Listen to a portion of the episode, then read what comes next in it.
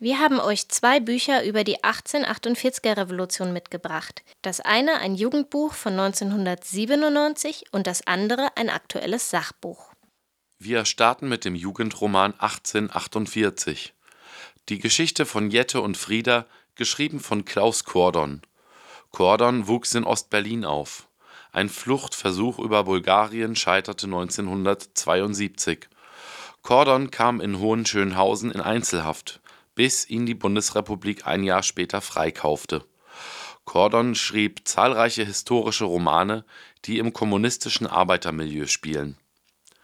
Sein Jugendroman 1848 Die Geschichte von Jette und Frieda spielt in Berlin und handelt von der 15-jährigen Jette und dem 17-jährigen Frieda.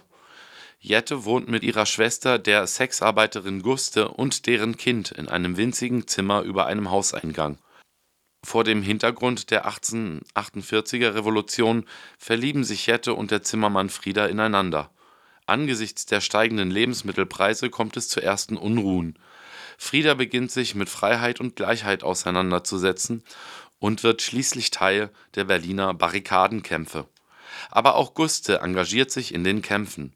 Ein sehr eindrückliches Buch, das die Revolutionsstimmung gut vermittelt und dabei vor allem die Unterschicht in den Blick nimmt Während Koddons Roman in Berlin spielt, betrachtet die Historikerin Alexandra Bleier 1848 aus europäischer Perspektive. Ihr 2023 erschienenes Fachbuch ist für ein breites geschichtsinteressiertes Publikum geschrieben. Unter dem Titel 1848 Erfolgsgeschichte einer gescheiterten Revolution geht Bleier der Frage nach, welche Bedeutung die 1848er Revolution heute noch für uns hat und wie sie bis heute nachwirkt. Die Bedeutung von 1848 lag darin, dass die Revolution in Deutschland ein erstes Übungsfeld der Politisierung breiterer Bevölkerungsgruppen darstellte. Der Schwerpunkt des Buches liegt auf Deutschland und Österreich.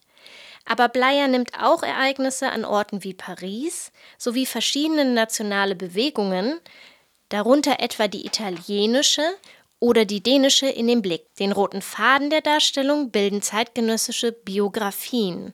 Dies ermöglicht es Bleier, elegant zwischen verschiedenen Orten zu wechseln und den engen Austausch europäischer Revolutionäre, Intellektueller, aber auch Adeliger und deren Berater aufzuzeigen. Dadurch entsteht ein komplexes Netz aus regionalem und europäischem Revolutionsgeschehen. Bleier deckt den Zeitraum vom Vormärz, also den Unruhen vor der eigentlichen Revolution, bis zur Niederschlagung der Revolution ab. Das Buch endet mit dem Appell, sich auch heute für die Demokratie einzusetzen, da diese, wie jüngere Entwicklungen zeigen, weder selbstverständlich noch unangreifbar ist. Wirklich gut gefallen hat mir nicht nur, dass Bleier die Revolution in ihrer europäischen Dimension zeigt, sondern auch, dass sie herausarbeitet, dass die Revolution eben nicht nur von bürgerlichen Männern gemacht wurde.